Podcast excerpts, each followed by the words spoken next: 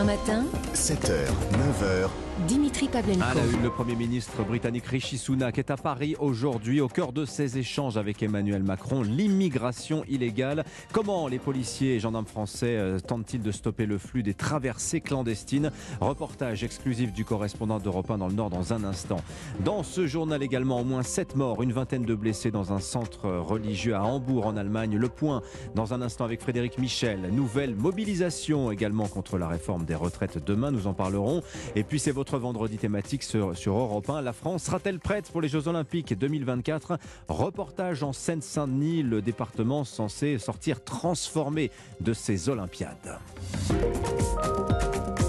Europe 1. Le journal Fanny Marceau. Bonjour Fanny. Bonjour Dimitri, bonjour à tous. Rishi Sunak à Paris aujourd'hui. Le Premier ministre britannique sera reçu par Emmanuel Macron, celui qu'il appelle son grand ami. Au menu des discussions, l'immigration illégale. Mardi, Londres a annoncé un projet de loi qui interdit la demande d'asile aux migrants arrivés sur des bateaux de fortune par la Manche. Des réfugiés 60 fois plus nombreux qu'il y a 5 ans et qui s'appuient sur des réseaux de passeurs pour traverser. Il faut briser le système de ces gangs qui jouent avec la vie des gens, dit Rishi Sunak ce matin dans le Figaro. Pour empêcher ces départs clandestins, policiers et gendarmes français surveillent quotidiennement les plages du Nord.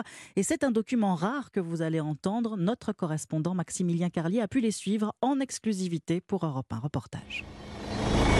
Un hélicoptère de la gendarmerie survole le littoral. Laurent, le pilote, observe attentivement ce qui se passe au sol. Alors donc à gauche, euh, on voyait les dunes. Si on décèle par exemple des migrants sur la côte, on transmet le renseignement tout de suite aux troupes au sol. Car il faut aller vite pour empêcher la traversée.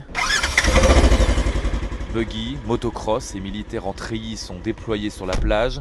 Commandant Martin de la compagnie de Saint-Omer. C'est trop dangereux pour eux de prendre la mer sur les small boats. Euh, ils sont à 50 sur des pneumatiques de moins de 10 mètres. Les courants sont très forts et euh, c'est une vraie autoroute à bateau. Il n'est pas concevable de les laisser partir. Sauver des vies, voilà l'objectif, ajoute-t-il, et on a toujours besoin de moyens humains et matériels, caméras intelligentes, drones, surveillance aérienne et réservistes.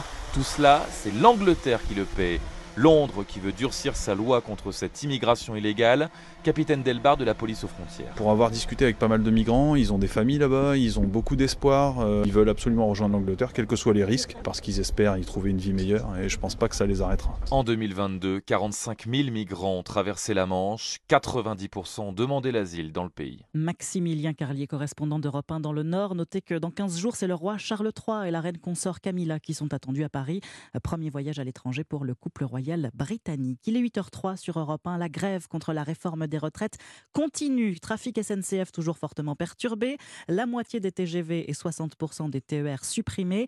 Les syndicats restent déterminés à faire reculer le gouvernement. Prochaine journée de manifestation demain. La première depuis le vote mercredi soir de l'article phare du projet. L'âge de départ à 64 ans. Barthélémy Philippe, le mouvement peut-il s'essouffler après ce feu vert du Sénat? Oui, c'est la crainte des leaders syndicaux qui n'ont plus que quelques jours pour faire reculer le gouvernement. Déjà avant le vote du Sénat, une large majorité de Français pensaient que la réforme serait de toute façon votée et appliquée, et ils sont sûrement encore plus nombreux aujourd'hui. Mais Cyril Chabagnier, président de la CFTC, veut à nouveau croire à une forte mobilisation. On sent que la motivation et la détermination, elles restent intactes. Donc il fallait peut-être pas espérer que le gouvernement nous écoute après 48 heures de durcissement de grève. Pas de défaitisme non plus dans les rangs de la CFDT, mais plutôt un sentiment d'urgence dans la dernière ligne droite du texte au Parlement, comme l'explique le secrétaire national Yvan Ricordo. Il y aurait une résignation. On n'aurait pas vu le 7 mars autant de manifestants. Après, on est forcément un peu dans le money time de cette mobilisation-là. Après samedi, l'intersyndicale prévoit une nouvelle journée de mobilisation. Mercredi prochain, le vote définitif du texte pourrait intervenir dès le lendemain, mais les syndicats l'assurent, le mouvement ne s'arrêtera pas. Barthélémy Philippe au Sénat depuis le vote mercredi soir de l'article 7 sur la retraite à 64 ans. Le rythme de l'examen de la réforme a ralenti. Cette nuit, les débats se sont enlisés. Suspension de séance, rappel au règlement, accusation mutuelle d'obstruction. Pas sûr qu'ils arrivent au bout du texte d'ici dimanche minuit. Il faut mettre fin au quoi qu'il en coûte. Vraiment, dans son rapport annuel, la Cour des comptes appelle le gouvernement à resserrer les cordons de la bourse. Bouclier tarifaire, remise à la pompe, chèque énergie. La facture est salée à la fin. 43 milliards d'euros sur deux ans, auxquels il faut ajouter 50 milliards de dépenses sanitaires et de relance de l'économie l'économie. La Cour des comptes demande au gouvernement d'engager un redressement résolu des finances publiques et dénonce son manque d'ambition pour réduire la dette. 8h05 sur Europe 1. Le choc à Hambourg, en Allemagne. Au moins 7 morts, une vingtaine de blessés, dont certains très grièvement hier soir. Et tous victimes d'une fusillade alors qu'ils se trouvaient dans un centre de témoins de Jéhovah. Bonjour Frédéric Michel. Bonjour. Vous suivez cette enquête pour Europe 1. Selon les premiers éléments, le tireur ferait partie des personnes décédées. Mais pour l'heure, Frédéric, aucune hypothèse n'est privilégiée. Oui, le mobile de ce bain de sang reste pour le moment inconnu. Il est 21h15 quand la police reçoit les premiers appels téléphoniques. Plusieurs personnes signalent que des coups de feu viennent d'être tirés dans un centre de témoins de Jéhovah au nord de la ville portuaire d'Hambourg. Des témoins parlent de quatre salves très rapprochées. Des policiers de la métropole et une unité d'élite postée à proximité se rendent immédiatement sur place. En entrant dans le bâtiment, ils découvrent une vingtaine de blessés et plusieurs personnes déjà décédées. Puis ils entendent un coup de feu et découvrent dans les étages un individu mort. Selon le porte-parole de la police, il pourrait s'agir du ou d'un des auteurs de la fusillade, tout en indiquant n'avoir aucune certitude sur d'éventuels complices en fuite. Le périmètre est rapidement bouclé. Les habitants priés de rester confinés, de ne pas utiliser le téléphone pour ne pas encombrer les lignes. Lourdement armés, les policiers ont procédé jusqu'au milieu de la nuit à des fouilles minutieuses dans et autour de ce centre des témoins de Jéhovah où étaient rassemblés au moment du carnage de nombreuses personnes. Frédéric Michel et ce matin, le chancelier allemand Olaf Scholz adresse ses pensées aux victimes d'un acte de violence brutale. 8h07 à l'heure du petit déjeuner. Attention si vous avez des oranges maltaises de Tunisie sur votre table, oranges achetées chez Auchan, Cora, Intermarché, Leclerc ou Systelmu, il faut d'urgence les rapporter au magasin. Et oui, elles ont été traitées avec un pesticide interdit en Europe. Elles font donc partie des plus de 6000 produits alimentaires rappelés. Une procédure, on l'a vu l'an dernier avec le scandale Butoni, qui vise à protéger le consommateur. Mais comment ça marche C'est le tuto de la rédaction d'Europe 1 avec Baptiste Morin. Un rappel de produit est lancé lorsqu'un article présente un danger pour la santé du consommateur. Le rappel est émis soit par le fabricant, soit par le distributeur, soit par les autorités après signalement. Ensuite, charge aux différents acteurs de tout faire pour informer. Cela passe par les médias et des affiches dans les supermarchés. L'annonce doit préciser la marque du produit, le numéro du lot, la date de production, le lieu de vente, la cause du rappel et les risques auxquels le consommateur est exposé. Certains magasins vont même jusqu'à utiliser les fichiers des cartes de fidélité pour contacter directement les clients concernés. On compte en moyenne deux rappels de produits par semaine.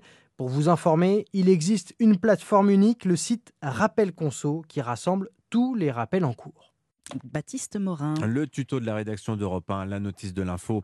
Tous les matins dans votre journal de 8h, tiens, sachez qu'à midi 20 dans Europe Midi, euh, Thierry Cotillard, le président du groupement Les Mousquetaires, sera l'invité de Romain Desarbres. Ce sera le vendredi 26 juillet 2024. Gardez la date, c'est dans près de 500 jours la cérémonie d'ouverture des Jeux Olympiques de Paris. Projet colossal qui a déjà du plomb dans l'aile. Oui, et semble flotter dans l'air comme un parfum de regret olympique. C'est le vendredi thématique que vous propose la rédaction, euh, non seulement à Paris, mais aussi dans le département voisin de la Seine-Saint-Denis. Il concentre 80% de l'investissement public pour les JO, village des athlètes, centre aquatique. Les élus locaux veulent en profiter pour rendre le territoire plus attractif. Qu'en pensent les habitants? Reportage Clotilde Dumais. Près des tours déjà sortis de terre, Michel vit au milieu des travaux depuis des mois. Si vous prenez la rue le long de laquelle on construit le village des athlètes, j'ai compté 47 immeubles différents. On nous plante trois arbres par-ci, trois arbres par-là et on nous dit que ça va générer de la biodiversité. On se moque du monde. Dans le quartier Playel, l'arrivée des JO n'intéresse donc pas tout le monde, à part les commerçants comme Smaïn. On va travailler, on va avoir du monde, ce sera bien pour le commerce. Plus à l'est, sur le parvis du Stade de France, Victoria Chabran observe le balai incessant des grues. La fameuse vague du centre aquatique olympique Membre du comité citoyen de vigilance des JO, elle attend des précisions sur les dispositifs de sécurité et de propreté. Les réponses sont évasives, contradictoires. Alors contrairement au Stade de France qu'elle a vu construire, Victoria Chabran ne croit pas à l'héritage des Jeux. Le village olympique peut être une structure d'accueil euh, à condition qu'il ne soit pas trop cher pour la population, mais il faut assurer les transports, il faut assurer les écoles, et tout ça, c'est pas prévu. 90% des ouvrages olympiques seront en tout cas livrés d'ici la fin de l'année. Reportage signé Clotilde Dumay. Oui, ces Jeux Olympiques, on va en parler en longueur tout à l'heure à 8h40 dans le club de la presse européen avec euh, l'économiste du sport Pierre Rondeau. On passera en vue avec lui tous ces enjeux, la sécurité, les transports, les budgets seront-ils respectés? Ces Jeux seront-ils vraiment sobres? Rendez-vous dans une demi-heure. Et n'oubliez pas 8h30 sur Europe 1 les signatures. Oui, Eugénie Bastier nous parlera euh, des woke qui font la police dans les écoles de cinéma. Enquête ahurissante dans le journal Le Monde. Et puis Catherine Ney nous parlera de ce duo improbable, Olivier Marlex, Éric Dupont-Moretti, quand les victimes se font procureur. Tout ça juste après l'invité de 8h15 sur Europe 1. Sonia Mabrouk, ce matin, est avec nous pour son livre Reconquérir le sacré. À tout de suite. Europe 1 matin, 8h10.